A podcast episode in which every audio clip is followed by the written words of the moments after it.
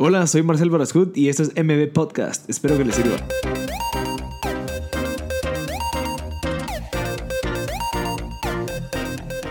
Hola a todos, gracias por sintonizar MB Podcast. Estamos en el episodio número 5 de MB Podcast You. Vamos a hablar del tema de blockchain. Gracias a Luis Pedro de la Torre que nos acompaña aquí. Él es de Concord. Él es pues experto en finanzas y pues en fintech es como que finanzas de tecnología. Vamos a hablar de muchas cosas con él, pero de primero las generalidades para poder abarcar después qué es Bitcoin, qué es la parte de, cryptocurrency, las famosas ICOs, pero para poder entender todo eso necesitamos entender de primero cómo funciona el blockchain, de dónde surge, cómo lo podemos aplicar, por qué está tan ahorita tan, tan en tendencia ese término. Entonces, gracias a Luis Pedro que nos acompañó, el contenido que nos dio súper valioso, su experiencia, ellos ahorita pues están haciendo la labor de evangelizar la importancia del, del, blockchain. Entonces creo que lo agarramos en buen momento. Eh, espero que se lo gocen. Gracias a los patrocinadores de M Podcast, Field Office, que nos patrocina pues el espacio para grabar el estudio. Eh, ellos pues es una empresa dedicada a coworking space aquí en Cayalá y en Mil y Una Noches. Ellos también ofrecen salas de reuniones privadas y también pues oficinas privadas con todas las amenidades como luz, internet, servicio de limpieza, eh, eh, inmobiliario, entonces creo que es bien interesante. Eh, gracias a Aeropost también, que es otro patrocinador que nos apoya con toda la parte de, la compra e importación de libros, que son los libros que, que damos en los giveaways para que pues podamos compartir el conocimiento que nos recomiendan los invitados. Así que muchas gracias y pues espero que les guste este episodio, creo que les va a servir bastante y sigan sintonizándolo y de nuevo si saben de alguien que le pueda servir, por favor compartirlo. Creo que es necesario que esto pues sea un tema de interés para muchas personas porque en algún momento en Guatemala va a ser algo bien importante y entonces si saben de alguien pues compartirlo y muchas gracias por sintonizar M Podcast. Ya estamos grabando aquí con Luis Pedro de la Torre, eh, conocido también como Quippy. es el fundador de Nacht, Wakey, Concord. Para mí es una de las personas eh, realmente mentores que tengo que seguir. Eh, realmente lo considero como un genio. Aquí está con nosotros, nos va a explicar un poquito de la historia de toda la parte de blockchain, ya que ellos están aplicando en las empresas que ellos tienen todas las utilidades que nos va a explicar ahorita del blockchain. Después nos vamos a ampliar un poquito en la Bitcoin y en toda la parte de la criptomoneda, pero eh, Quippy, por favor, asombranos, contanos. Eh, buenísimo, ¿Qué, qué, lo estar haciendo esto? Porque eh, eso es algo tan nuevo que todavía no se ha generado una cultura. Entonces, eh, mucha de la labor que se tiene que hacer es culturizar al público sobre los usos del blockchain, cómo se está usando actualmente y el potencial que tiene en su aplicación, ¿verdad? Lo que puede lograr. blockchain comienza antes de los 2000 no empieza como algo práctico, sino que, empieza como una teoría. Eh, comienzan a salir eh, estos papers o white papers que comienzan a proponer eh, una red que fuera más pública con, todo este auge del Internet que hubo en los 90, comienzan a salir estos semiacadémicos, semiprogramadores que comienzan a, a, dar una teoría sobre cómo uno podría hacer una base de datos pública que diera información transparente a la que todos tuvieran acceso y que eso pudiera democratizar accesos a distintas cosas, ¿verdad? Em, se pasó hablando mucho de esto, eh, eh, está algunos como Nick eh, que, que, son los que en los 90 comenzaban a hablar de esto con, con que se llamaban cypherpunks, porque el, el, objetivo de esto era cómo hacer que uno se pudiera salir del sistema, o sea, uno podría hacer algo fuera del sistema que igual fuera legítimo.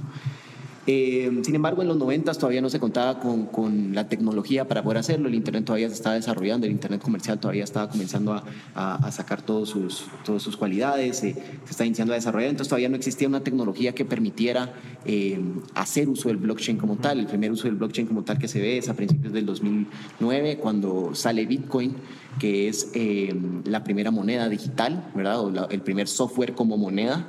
Y ahí es cuando inicia el, uso del blockchain y comienza a, explotarse. Eh, luego en el 2013 es que sale Ethereum, que Ethereum ya es otra, otra es, es, una moneda, pero también es otra forma de usar el blockchain. Eh, tal vez vamos a profundizar un poquito más después sobre esto, pero eh, básicamente es una forma de usar una base de datos distribuida para dar acceso a distintos tipos, ¿verdad? El, el, Bitcoin lo que hace es que permite que transacciones monetarias se puedan generar y rastrear por el Internet. Eh, sin ninguna regulación. Sin, ninguna, regulación. Exacto. El, Bitcoin es la primera moneda, tal vez en la, en la historia moderna, que no está emitida por un banco central, sino que está emitida por un software y eso es lo que lo regula, ¿verdad? Entonces, e, esa es la, la maravilla que tiene y aparte es, es, la primera moneda que al no estar regulada también eh, es mucho más democrática en su funcionamiento, en su forma de utilizarse y en su forma de, de, de traquear el uso de ella, ¿verdad? Eh, entonces, tal vez antes de que profundizáramos en Bitcoin, quisiera explicar un poco de qué es el blockchain, porque es muy importante entender cómo funciona esta tecnología para poder entender luego todas las aplicaciones que va teniendo. Eh, entonces, el blockchain es una tecnología de base de datos ¿Base de datos son compus o alguna algún base de datos, exacto, base de datos es básicamente un, un lugar donde almacenas data, okay. ¿verdad? Entonces, por ejemplo, eh, todas las transacciones que hace un banco se van a centralizar a una base de datos central, ¿verdad? Que, que donde toda se centraliza y toda se junta, que es un espacio físico. Que son de ellos, obvio. Exactamente, que son de ellos o que outsourcean con Amazon, con ah, Facebook, con Google, que son empresas que también tienen bases de datos. Pero están en un lugar físico y que son, o sea, cualquier cosa que pase un terremoto o una tormenta puede afectar ese lugar y afectar la información que está ahí. Exactamente. Entonces, algo que tienen estas bases de datos es de que cuando vos centralizas la data, ¿verdad? Y la metes como en este, eh, eh, como en este silo de data, en, este, en este centralizador de data, eh, la seguridad que vos tenés para esta data primero es seguridad perimetral. ¿A qué me refiero con eso? Que la seguridad que vos le pones a esta data en gran parte es, bueno, vamos a controlar que nadie tenga acceso a este sitio, que nadie se pueda meter acá, que nadie se pueda meter a la base de datos. Entonces, gastas un montón de dinero, gastas un montón de recursos en defender esta base de datos como con capacidad humana y aparte con firewalls y software que te protejan, ¿verdad? Eh, eso es uno. Lo siguiente es que también a medida que más data almacenas en, en, esta, en esta central, más valiosa es la data, ¿verdad? Porque tenés más acceso a información. Eh, y al ser más valiosa también es, eh, es, es más eh, valiosa para cualquier hacker informático, para cualquier pirata informático, ¿verdad? Va a querer hackear más esta base de datos porque tiene más data. Em, entonces, algo, algo que da es que a medida que más data tengo, más me tengo que cuidar yo.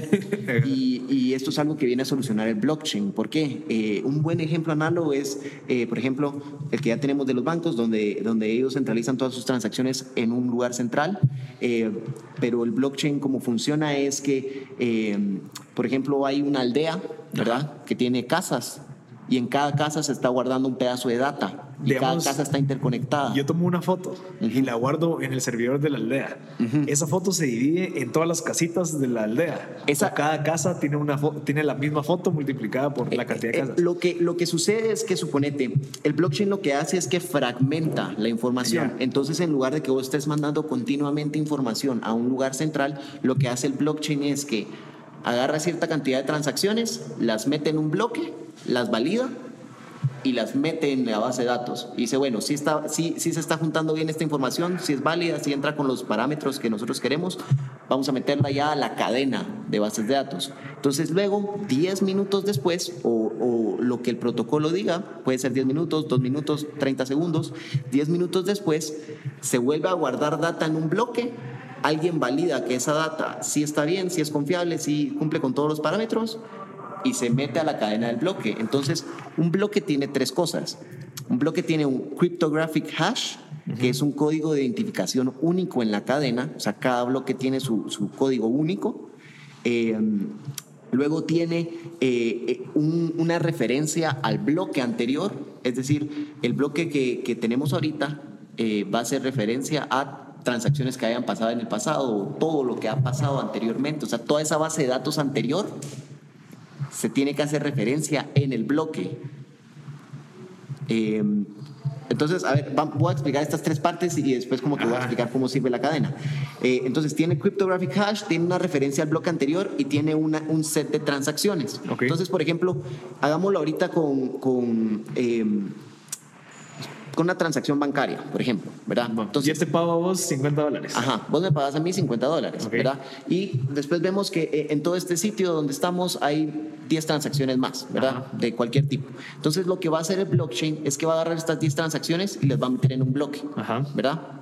Este bloque lo va a mandar luego a, a algunos agentes que les llaman mineros, que lo que hacen estos agentes es decir, bueno, este bloque sí tiene información adecuada, este bloque no está duplicando información, no se están eh, duplicando transacciones, es decir, con el dinero que vos me estás mandando a mí, no lo estás mandando a otra persona también y diciéndolo tener, sino que si todo cuadra, todo el, el, el, el public ledger, es decir, como que la contabilidad de, de la General. nube cuadra, ajá. Entonces, si es un bloque que aceptamos, lo vamos a meter a nuestra base de datos. Ok. ¿verdad? Entonces, eh, cuando se valida este bloque, se mete en una base de datos que es el blockchain, ¿verdad?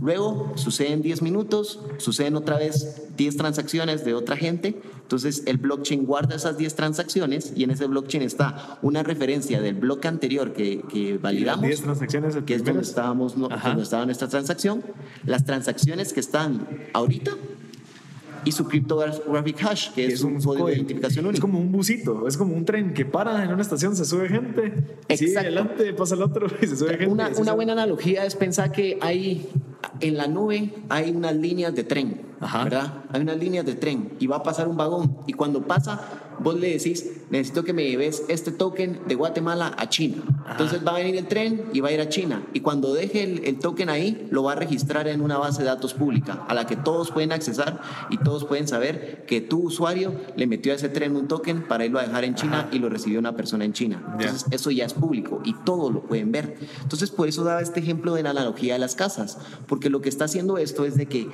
tenés un pueblo y en cada casa estás metiendo un bloque, Ajá. ¿verdad? Entonces, cada 10 minutos se crea otra casa y se mete otro bloque ahí. Se Ya. crea otra casa, casa, se mete otro bloque ahí. Entonces, la base de datos lo que se va haciendo es se va distribuyendo. Entonces, ¿qué te es más fácil robar? Una base de datos central que donde está toda la data, un, un data silo, O sea, un servidor literal Ajá. con aire acondicionado. Exactamente. que lo. O ir a un pueblo y robarte todas las casas, ¿verdad? Cabal. Que a medida que pasa el tiempo va, va creciendo ese pueblo, va creciendo la cantidad de data que va viendo, ¿verdad? Entonces, algo que da el blockchain es eh, esta seguridad, que tiene una seguridad exponencial. A medida que se incrementan las transacciones dentro de una base de datos blockchain, hay más bloques, por lo tanto hay más información, es más difícil hackearla, Ajá. porque para vos poder hackearla, vos deberías de poder ir a un bloque y cambiarle su cryptographic hash, hacer que haga referencia a otra cadena. Sin embargo, si vos cambias un bloque de la Todas las cadena, demás casas. tenés que cambiarlas también, o sea, y para eso vas a necesitar una capacidad computacional muy alta y está ese término que se llama cryptoeconomics, donde si vos tenés el incentivo de robar algo, pero robarlo te va a costar más de lo que vos vas a ganar, entonces no vas a querer robarlo, ¿verdad? Exacto. Entonces asegurás la base de datos. Ajá. Y por eso es de que esto es algo que comenzó en la industria financiera, que comenzó como una moneda, ¿verdad? Porque era una forma muy segura, una forma muy, muy eh, transparente de hacer transacciones eh, monetarias con, un, con, un, con una moneda como software que es Bitcoin. Eh, en diferentes partes del mundo sin necesariamente necesitar de un banco, ¿verdad? Eh, que, por ejemplo, algo que sucede actualmente es que cuando vos vas a un banco, vos les decís, bueno, quiero transferir este dinero, y ellos lo que hacen es, bueno, vamos a hacer una, una transferencia cablegráfica de este banco al banco en China que querés transferir, ¿verdad? Y en esa transferencia vos realmente no sabes qué pasa, vos no sabes si el dinero se perdió o si sí llegó o, o qué sucedió, ¿verdad? No es transparente porque no es una base de datos pública donde estás haciendo la transacción, sino que vos le estás diciendo a la base de datos del- de tu banco, mira, necesito que me hagas esta transacción con la base de datos de otro banco que son privadas. Exactamente. Y ellos tienen el control de esa vaina. y que tienen otra, otro tipo de data, otra forma de estructurarla, otra arquitectura, ¿verdad? Entonces se gasta mucho tiempo y mucho dinero en, esa, en hacer ese sync de base de datos, ¿verdad? Y ese es al otro punto que quería llegar, que algo que da las blockchains es que uno da la seguridad, que es lo que ya explicamos, y otro es que da la eficiencia de costos. ¿Por sí, qué? Porque en lugar de que yo como, como banco, por ejemplo, que ahorita estoy dando el, el caso específico del banco, pero en lugar de que yo como banco tenga que gastar billones de dólares, porque son billones de dólares lo que se gastan los bancos en, en- en departamentos de IT para conciliar la data de distintos sistemas, Yo lo único que hago es que uso una base de datos pública que todos tienen acceso, que es bien transparente, donde puedo ver todas las transacciones que se hacen y puedo saber que si hice una transacción en esa base de datos pública y está ahí es porque todos la pueden ver. Exacto. o sea, no se puede hacer digamos, algún tipo de corrupción porque todos están viendo que, que sí sea correcto. Exactamente, como es transparente, no hay, no, alguien no arbitrariamente puede cambiar toda la data que está ahí para verse beneficiado. Tengo dos preguntas. Una, eh, creo que el blockchain, se, digamos, mucha gente que está escuchando, estoy seguro que bajó música en Ares o LimeWire o algún otro tipo de, de, plataforma. Es algo muy similar porque vos descargas una imagen, un video y tenés seeds y leechers, que son como que los que te dan, no sé, algún tipo como de... Exacto, que te, que te dan una parte de la información y vos estás bajando como que de distintas partes de todo el mundo esa información, ¿verdad? Entonces es precisamente eso. El blockchain lo que sucede es de que esta misma base de datos que estamos, estamos hablando, que está subida en la nube, eh, no está subida en un servidor central, sino que esta base de datos está en todas aquellas personas que están usando el blockchain, ¿verdad? Si querés, eh, un servidor son de esas máquinas que son bases, o sea, son como discos duros grandes, ¿o no? Sí, sí, un, servidor básicamente son... Eh, estos cuartos gigantes con, con estos eh, grandes infraestructuras, ajá, pasillos e infraestructuras donde solo se ven un montón de luces y, un montón de cables, que básicamente lo que es es, es una base, de, un, lugar donde se guardan datos del Internet, ¿verdad? O sea, son, son warehouses enormes, o sea, son, como que muy costosos para tener uno. Y digamos el blockchain está dando una solución para no tener ese lugar que podría ser, no sé, puede ser que haya un terremoto y que se caigan esas vainas y que tu información se desaparezca, una tormenta, alguien pueda hackear porque es en un lugar centralizado, cuando el blockchain lo que ofrece es, un, es algo que no tiene un lugar físico establecido como tal, sino que está multiplicado en todo el mundo. Exactamente. yo, yo, podría en mi computadora hacer un, par, un minero, ¿Sí? recibir información, validarla y bueno, creo que me estaría saltando a mi otra pregunta, que es los mineros lo que hacen es de que yo recibo un bloquecito de, de lo que validó, digamos, yo quiero subirle las 10 transacciones bancarias, me llega a mi compu, yo valido que la persona que está mandando el dinero sí tenga los 10 dólares que están mandando y que la otra persona lo reciba. Exactamente, entonces esos es, ese es los roles que comienzan a ver dentro del blockchain, ¿verdad? El blockchain de algo de lo que necesita es de un nodo o un validador del blockchain. Que son los mineros. Exactamente, que son los mineros. Entonces, por ejemplo, en nuestra transacción, ¿verdad? Eh, yo te transferí a vos y, esto ya creó un, set de, un, bloque con un set de transacciones que, estaban, que, que ocurrieron. Entonces, algo que sucede es de que este bloque se, se manda a un minero, que un minero es alguien que tiene capacidad computacional, básicamente alguien que invirtió. Una ah, no puede ser una compu normal. Eh, depende mucho del blockchain, del tipo de blockchain, de, cómo esté programado. Pero, por ejemplo, en el caso de un Bitcoin, sí tiene que ser un hardware bien específico, una Antminer, por ejemplo. Que ya son, ya son máquinas especializadas para minar. Exactamente. Y estas máquinas lo que hacen es, bajo algoritmos matemáticos, eh, resoluciones matemáticas que no me voy a meter mucho en este tema porque sí son fórmulas que pues sí es algo bastante técnico, pero eh, bajo soluciones matemáticas validan que la información que está dentro de ese bloque sí es cierta, es decir, validan que tu billetera sí tiene cierta cantidad de bitcoins y que sí me los puedes enviar y que no se los has enviado a nadie más, validan que yo sí tengo una billetera, que yo sí voy a recibir esa transacción, ¿verdad? Y también validan que las bitcoins que vos tenés sean bitcoins que hayan sido minadas dentro del sistema. ¿Y cómo hacen esto? Como hablábamos que un bloque tiene una referencia al bloque anterior, ¿verdad? Entonces, uno desde cualquier bitcoin uno puede trazar todas las transacciones ah, que han ocurrido con esa bitcoin hasta su bloque génesis, ¿verdad? O sea, el, donde se generó. Exactamente. Entonces, lo que, lo que hacen los mineros básicamente es que por validar las transacciones o por hacer que el blockchain funcione, el blockchain los recompensa dándoles, cripto, ¿verdad? Les dice, bueno, por validar tu transacción, o sea, por hacer el labor de un banco, por así decir, te voy a pagar y te voy a pagar en cripto, ¿verdad? Que es una Bitcoin, es una Ethereum y es X cantidad, de monedas que hay. Exactamente. Ahora, hay formas distintas en las que pueden funcionar blockchains, porque por ejemplo Bitcoin sí recompensa, hace un proof of work, se llama, que es básicamente porque vos demostraste que metiste capacidad computacional para estar resolviendo algoritmos matemáticos y que se validara la transacción, te recompensa, ¿verdad? Ahora, eh, Hay otras formas en las que puede funcionar el blockchain, que es, por ejemplo, proof of stake, que es como funciona Ethereum. Ya, que es otra, es otra cripto. Exactamente, que es otro, otro tipo de cripto, otro tipo de blockchain también. Eh, lo que hace Ethereum, por ejemplo, es que em, si tú agarras un buscador de internet y comienzas a abrir tabs y comienzas a abrir tabs y comienzas a abrir tabs y abrir tabs, tabs, tabs, eventualmente lo que va a hacer es de que tu buscador de internet va a crashar Ajá. porque no va a soportar toda esa cantidad, Ajá. ¿verdad? Entonces, en un ejemplo paralelo, lo que hace Ethereum es que es una plataforma de smart contracts, es de que vos puedes venir y decir, bueno, yo tengo este contrato, ¿verdad? Y este contrato lo quiero meter en una base de datos pública. Un contrato podría ser, yo quiero alquilar esa oficina por 12 meses, en vez de dárselo a un abogado para que me lo valide, lo meto a esa blockchain. Exactamente. En, en lugar de, de necesitar a un notario Ajá. para que te diga, eh, sí, este contrato es válido, sí sucedió entre ambas partes, yo estuve acá cuando ellos firmaron, vos lo que haces es decir, bueno, vamos a firmar este contrato, le vamos a poner una firma electrónica, que algo, algo que uno necesita antes de usar cualquier blockchain es básicamente tener todos sus procesos digitalizados, ¿verdad? Un ejemplo.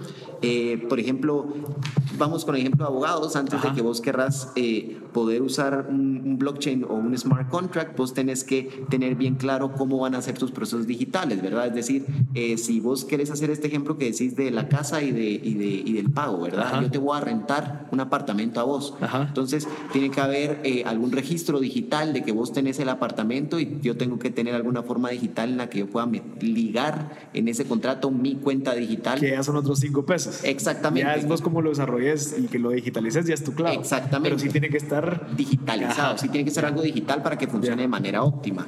Eh, hay algunos casos que no funcionan totalmente digitales, que hay todavía una validación análoga, pero son casos bien específicos eh, y que tal vez luego profundizamos. Pero entonces, en un blockchain como Ethereum, yo quiero meter un contrato a esta base de datos pública, ¿verdad? Que ¿Para qué me va a servir? Porque esta base de datos pública va a ejecutar el contrato tal y como nosotros lo metemos. Ajá. Entonces, si vos me decís que en este contrato vamos a poner que todos los 5 del mes se me va a editar de mi cuenta digital 5 bitcoins, por ejemplo, Ajá.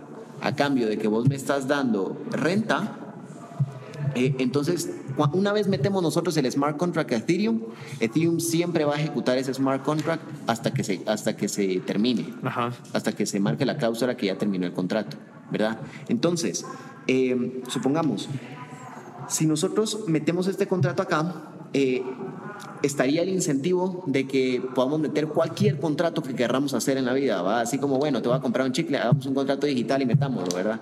Y cualquier cosa que necesite un contrato, nosotros la podríamos meter a blockchain. Ahora, ¿qué pasaría con esto?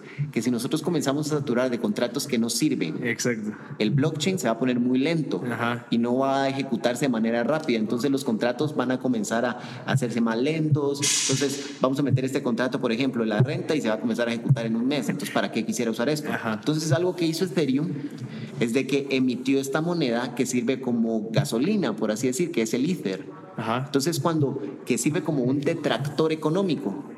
Entonces, lo que hace esto es de que vos para poder meter tu contrato en la plataforma, vos le tenés que pagar a la plataforma Ether para que tu, que tu contrato pueda estar corriendo en esa base de datos pública. Ok. Entonces, esto lo que hace es de que vos solo vas a meter aquellos contratos que en serio Valen la pena y que ¿cuánto vale un Ether ahorita?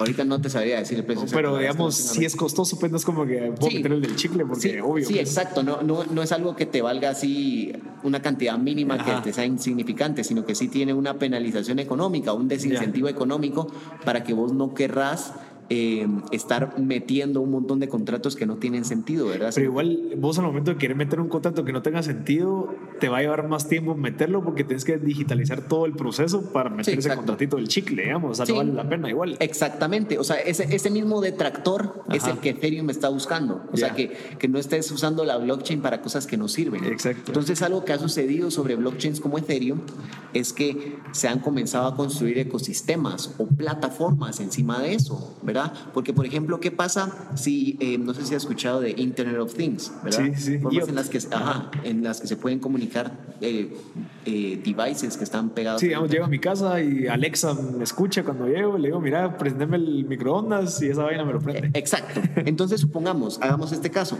¿Qué pasa si yo tengo una refri? Ajá. ¿Verdad? Y la refri está en un smart contract con mi supermercado. Ah, ok. ¿verdad? Y nosotros decimos, bueno, mira, en este smart contract, yo a esta refri le voy a poner mi wallet, ¿verdad? Y esa wallet siempre va a tener fondos. Y entonces, cada vez que mi nivel de abastecimiento llegue a un 10%, digamos que mi, que mi refri ya esté en un 10%, en un 90% vacía, automáticamente el smart contract lo que va a ejecutar es que voy a mandar a pedir esta cantidad de productos al supermercado. Entonces, cada vez que mi, mi refri marca que ya está con un 90% de espacio libre, automáticamente, de una manera digital, la refri y el supermercado van a ejecutar un contrato que no necesitó de ningún humano, Ajá. que no necesitó de ningún notario, no necesitó de ninguna persona, de nadie. Van a ejecutar un contrato digital que va a decir, bueno, llegaste a tener un 90% de espacio, entonces voy a comenzar a comprarle al supermercado abastecimiento para que llegue a tu refri y esté llena mañana, Ajá. ¿verdad? Entonces todo eso lo hace digital, es un trustless system. Ajá. Vos no necesitas confiar en que alguien se iba a chequear de que tu refri se está vaciando y que alguien se iba a dar la orden al supermercado y el supermercado sí te va a mandar de regreso todo ese abastecimiento, ¿verdad? Ok. Entonces, algo que hacen estos blockchains es que eh, al ser una base de datos pública, facilitan toda esa transacción de la información entre partes. Eh, y esto comienza a crear un montón de, de- de eficiencias. ¿Por qué? Porque supongamos vos sos un emprendedor y no tenés dinero para pagarle a un abogado y que certifique todos tus contratos, entonces eso ya te crea una barrera de entrada a un mercado. Pero si tenés una base de datos pública donde puedes meter un contrato que se va a ejecutar sí o sí, porque esa es la función de la, de la base de datos, ¿verdad? Ese es como que para lo que sirve la funcionalidad de un smart contract. Yo ya tengo acceso a tener contratos que son igual de válidos que los Sí. que pueda hacer un notario. Más Y- barato o gratis. y- ajá, y Ajá. mucho más barato, tengo mucho más acceso, ¿verdad? Ajá. Entonces, eh, cuando se metan a buscar de blockchain, se va a hablar bastante de la democratización de la información y la democratización de accesos. Ok. Porque precisamente esto es lo que viene a hacer esta base de datos, al ser una base de datos pública, al ser una base de datos que está en la nube, la que todos pueden ver la misma información. Que es un ejemplo que cabal está leyendo yo de, de- de la diferencia entre Word y Google Docs. De que Word vos tenés que esperar a que la otra persona me arregle algo y me lo reenvíe. Mientras que Google Docs puedes ver incluso cuando alguien te lo está editando y lo puedes editar al mismo tiempo. Y Entonces, puedes ver el historial de, modificaciones y puedes ver exactamente cuánto. Eso es blockchain. Exactamente. Eso, e- eso es blockchain ya una base de datos pública que no está centralizada, ¿verdad? Excelente. Entonces son las cosas que, que está trayendo el blockchain a, a- a la modernidad y es algo que, como, como te decía en, en el inicio, inició con Bitcoin y ese fue el primer caso, caso de éxito a, a nivel financiero pero luego comenzaron a salir plataformas que ahora se pueden básicamente aplicar en casi cualquier tipo de proceso que ya esté digitalizado, ¿verdad? Entonces, algo que trae esto es una eficiencia de costos y una eficiencia de seguridad, Exacto. que ya que a, a medida que pasa el tiempo la tendencia es migrar todo a lo digital, cada vez se está invirtiendo más en ciberseguridad, en formas en las cuales Ajá. puedo defender esas bases de datos, ¿verdad? Eh, y esto viene a ser una solución que intrínsecamente ya tiene un parámetro de Exacto. seguridad, ¿verdad? Y eso surgió por la necesidad, o sea, al final no fue como que alguien se lo inventó, sino que vieron la necesidad de que fuera como que, no sé, al momento fue como natural el desarrollo de la, de la blockchain. Sí, exacto. Eh, eh, como te digo, en los 90 ya, ya venían con el auge del Internet, con, con estos inicios de, de todas las aplicaciones que estaban habiendo de Internet, ya comenzaban a ver eh, algunas personas como Nick Szabo eh, que, que- y toda esta crew de, de cypherpunks que comenzó a hacer los white papers de Bitcoin. Eh, ellos ya hablaban de una forma de descentralizar Ajá. esa información, ¿verdad? Porque algo que estaban viendo es, eh, ellos lo vieron desde antes, cosas que ya están pasando ahorita. Eh, por ejemplo, Cambridge Analytica, el, el caso de Facebook, ¿verdad? Eh, que Facebook dio data de sus usuarios a, a- a una, a, a una empresa que luego usó esa data para hacer targeting político ¿va? y ganar unas elecciones. Eh, entonces, ¿esto por qué pasa? Básicamente porque a pesar de que Facebook es una sharing economy, donde literalmente el, el modelo de negocio es a medida de que más comunidad y Ajá. más transacciones entre la comunidad, mejor, es el modelo- eh, mejor funciona el modelo de negocio. Toda la data que sucedía, toda esa transacción de, de comunicación, pues de, de mensajes y de, y de data, se iba a centralizar a las bases de datos de Facebook, ¿verdad? Exacto. Y realmente ahorita con la mayoría de aplicaciones vos sabes que ellos tienen tu data, pero no sabes para qué la estás usando, ¿verdad? Tenés un correo de Google, pero no sabes para qué ellos usan tu data. Tenés un Facebook, tenés un Twitter, pero no sabes en qué están usando ellos tu data porque vos no tenés acceso a su base de datos más que a tu propia data, ¿verdad? Pero ya cuando sumas la data de todos ya es otra cosa y vos no tenés acceso a esa información. Entonces, precisamente con todo este auge de la digitalización, los blockchains lo que están haciendo es democratizando más todo ese acceso a saber qué está pasando con todo lo que es mío, ¿verdad? O sea, si yo le estoy generando negocio a Facebook, yo puedo saber con un blockchain exactamente cuánto negocio le puedo generar, ¿verdad? Excelente. No, yo, creo que vamos a tener que profundizar más en otro episodio. Eh, gracias, Luis Pedro. Yo creo que tu conocimiento es clave. Mucha gente está, está escuchando lo que es blockchain, lo que es la criptomoneda, lo que es Bitcoin, pero no saben porque tal vez no hay un recurso eh, o sea, un contenido como el tuyo, realmente de experiencia. Y, también algo que sucede es que es algo tan nuevo que todavía no hay mucho conocimiento digerido. Hay mucho conocimiento técnico y se ha desarrollado mucho el conocimiento técnico, pero tiene que haber un labor de transformar ese conocimiento técnico a algo que sea mucho más fácil de digerir y algo que, que sea eh, más simple, ¿verdad? Porque no deja de ser algo tan nuevo que todavía siguen habiendo un montón de dudas de cómo va a funcionar, de cómo puede, de los problemas que puede tener. Y oportunidades de negocio para toda la gente que está escuchando. Hay que meterse a investigar y ver dónde se puede. Sí, sí, hay muchísimas oportunidades. Eh, hay cosas súper interesantes que están pasando. Tal vez esto es para, para, para que eh, los que están oyendo que, que, puedan llegar a buscar algo que les interese. están pasando cosas como eh, la Ethereum Foundation, Ethereum Alliance. Eh, están pasando estas alianzas que lo que están intentando hacer básicamente es dar software open source a empresas para que cualquiera de los negocios lo pueda tomar y que estos, estos softwares open source lo que hacen es que te permiten entrar a blockchains. Entonces, por ejemplo, sos una empresa que, que, provee cualquier tipo de servicio y comenzás a usar eh, las aplicaciones o los softwares que tiene esta Ethereum Foundation. Es como que te están dando las herramientas para que vos pases tu empresa física a digital y que la metas a blockchain. Exacto. Y se use el blockchain. ¿Y qué beneficio tiene eso? Que, por ejemplo, suponete que aquí en la ciudad de Guatemala todos los negocios usan un sistema de blockchain para llevar sus cuentas por cobrar y sus cuentas por pagar. Entonces quiere decir que es bien transparente la forma en la que vos puedes llegar a un proveedor y saber, ah, bueno, este proveedor sí tiene todos sus pagos a tiempo, este proveedor sí cumple, este proveedor sí tiene esta información y como que está... Eh, Público, pues, exacto, transparente. exacto, entonces estas, estas, estas alianzas o estas fundaciones lo que están intentando hacer es crear ecosistemas donde compartir, eh, compartir información a nivel empresarial sea mucho más fácil, mucho más accesible y que te dé posibilidad de desarrollo temprano eh, una mejor posibilidad de desarrollo temprano, ¿verdad? Porque de experiencia te digo, si yo hubiera podido tener acceso en etapas iniciales de, de alguno de mis, de mis negocios eh, a muchos proveedores de, de alto nivel que, que, pudiera saber de ellos y que ellos pudieran saber de mí porque yo uso plataformas de transparencia, el desarrollo de mis negocios hubiera sido mucho más rápido en etapas tempranas, ¿verdad? Hubiera podido tener mucha más experiencia, mucho más know-how, mucho más muchos más servicios de los que, de los que tuve, ¿verdad? Precisamente porque no tenía acceso a información, porque no sabía por dónde comenzar. Eh, entonces, estas, estas tecnologías como blockchain, es, eh, algo que traen es que hacen mucho más fuerte el sentimiento de un sharing economy, donde literalmente yo puedo saber lo que estoy aportando, cómo me va a regresar de alguna forma, ¿verdad? Eh, y algo que también están llevando es a la transparencia, a, una sociedad donde podamos ser completamente transparentes, donde la información pueda fluir y donde eh, cualquiera que, que tenga una, una, idea o que tenga algo que... Eh, una idea que pueda aportar al ecosistema, que pueda fluir en él y pueda florecer en él, ¿verdad? O sea, facilitar ese acceso al desarrollo y al crecimiento que, que al final eh, es algo que, que, ha frenado, que ha desacelerado mucho. El desarrollo de un país incluso. Exactamente, ajá, exacto. Entonces, eh, hay mucha oportunidad, hay muchas cosas que no se han solucionado, hay muchas cosas que quedan todavía por haber, pero miren, algo que, que, que es bien cierto es de que esto es tan nuevo que literalmente si entras, estás abriendo brecha. Ajá. Y en cinco años si, si hoy entras a blockchain, si hoy comienzas a hacer cosas en blockchain, en cinco años vas a llevar cinco años de estar en blockchain.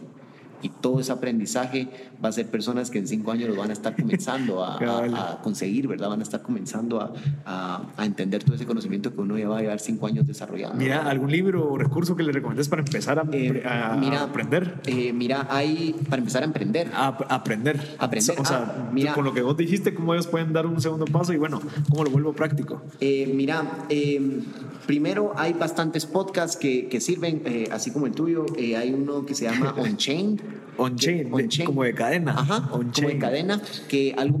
Que ¿Quién es el...? ¿quién es, el... Eh, es una, no me sé el nombre específico, pero es eh, una de las editoras de Forbes de, ah. del área de blockchain. On-chain. Ajá, eh, algo, que, algo que ha estado haciendo es intentando bajar todos estos conceptos súper técnicos, llevarlos a algo que sea mucho más accesible. Exacto.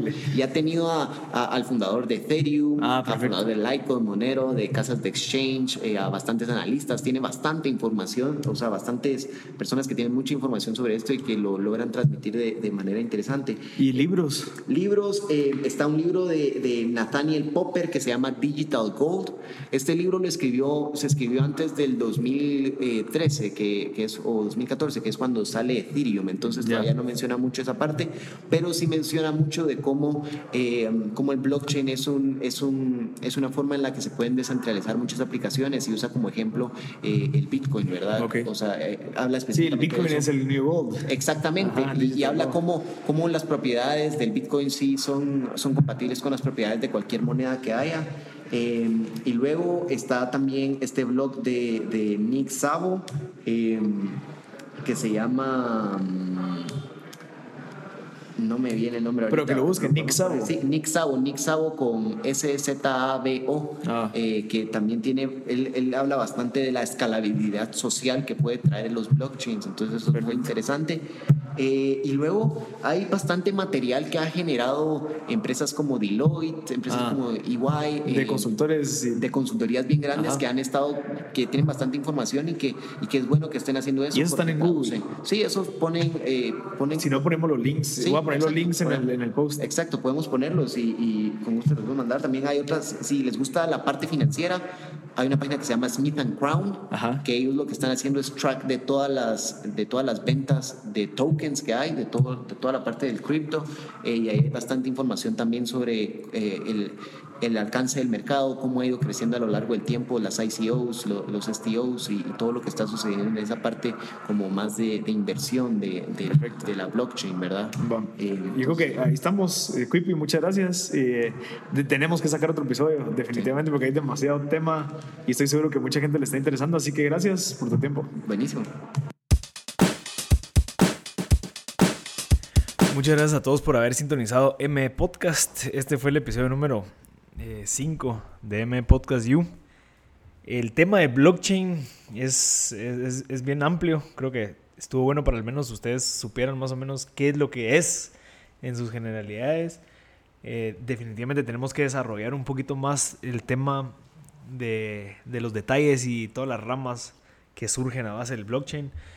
Eh, creo que ahorita es un tema pues, muy, muy atractivo de, de, platicar. Espero que esto al menos les sirva para despertar la curiosidad. Y, si no saben qué es blockchain, pues que se actualicen un poquito. Y así pues, no sé, en las conversaciones que tengan puedan saber más o menos qué es lo que, cómo, funciona. Eh, no sé si escucharon un poquito, pero en la introducción hubo una variación ahí de, micrófono. Olvidamos el micrófono que se usa eh, todos los días y tuvimos que grabar con otro, pues que se escucha bien, solo pero que se escucha diferente, así que no van a creer que estamos bajando de calidad o, estamos haciendo cambios ahí para ahorrar, pero no.